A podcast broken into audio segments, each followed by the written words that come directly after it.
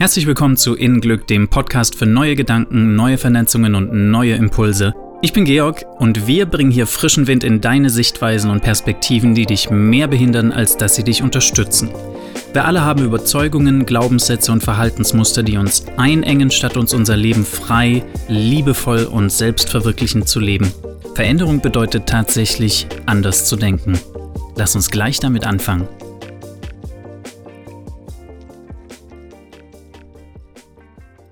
Es gibt eine Menge, was wir an uns ablehnen und was sich als unsere Schattenseite zeigt. Ein enormes Potenzial an Kraft auf Eis gelegt. Schattenarbeit.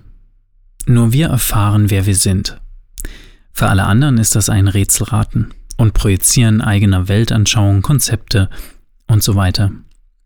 Du kannst also niemals wissen, was für andere gut ist. Aber Du kannst wissen, was für dich gut ist. Und letztlich ist das auch unser einziger Aufgabenbereich.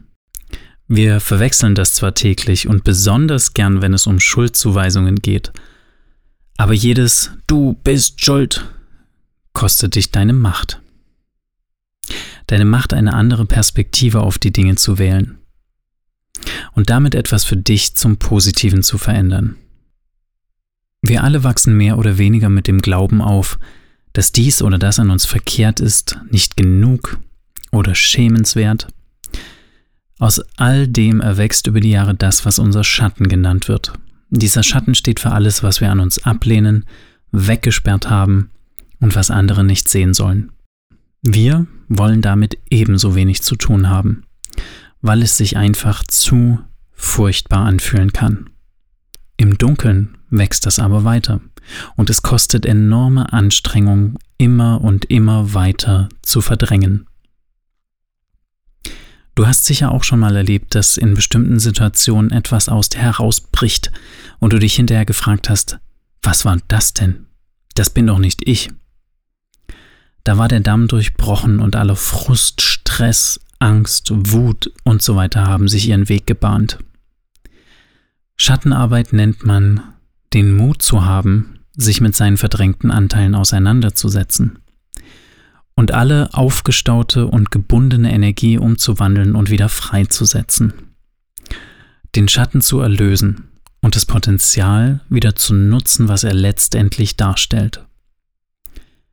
Denn wenn ein Kind in seiner Kindheit hört, du bist zu laut, und für den Rest seines Lebens denkt, ich bin zu viel, ich darf mich nicht frei zeigen, wie ich bin, dann entsteht aus dem unterdrückten, natürlichen Impuls ein Konglomerat aus Schuld und Schamgefühlen, die ganz klar hinderlich sind, ein glückliches Leben in Freude zu führen.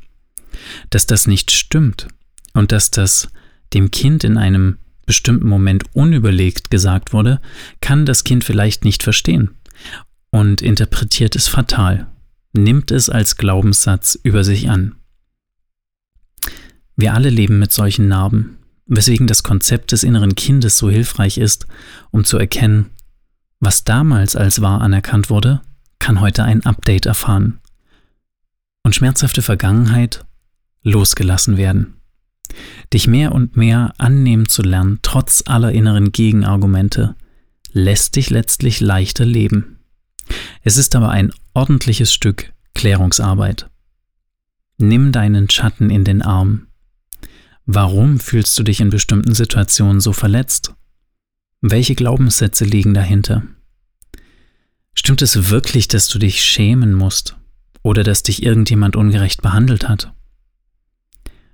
Was verändert sich, wenn du dich deinen Gefühlen von Traurigkeit und Ohnmacht liebevoll zuwendest?